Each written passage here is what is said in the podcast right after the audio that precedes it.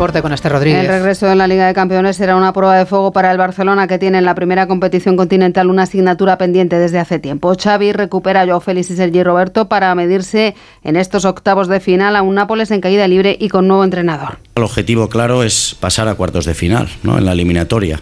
Eh, pero sí, la asignatura pendiente del, del club en este sentido es, es, la Champions en los últimos años. ¿no? Es un escenario mag magnífico para disfrutar y sobre todo la palabra para mí es competir.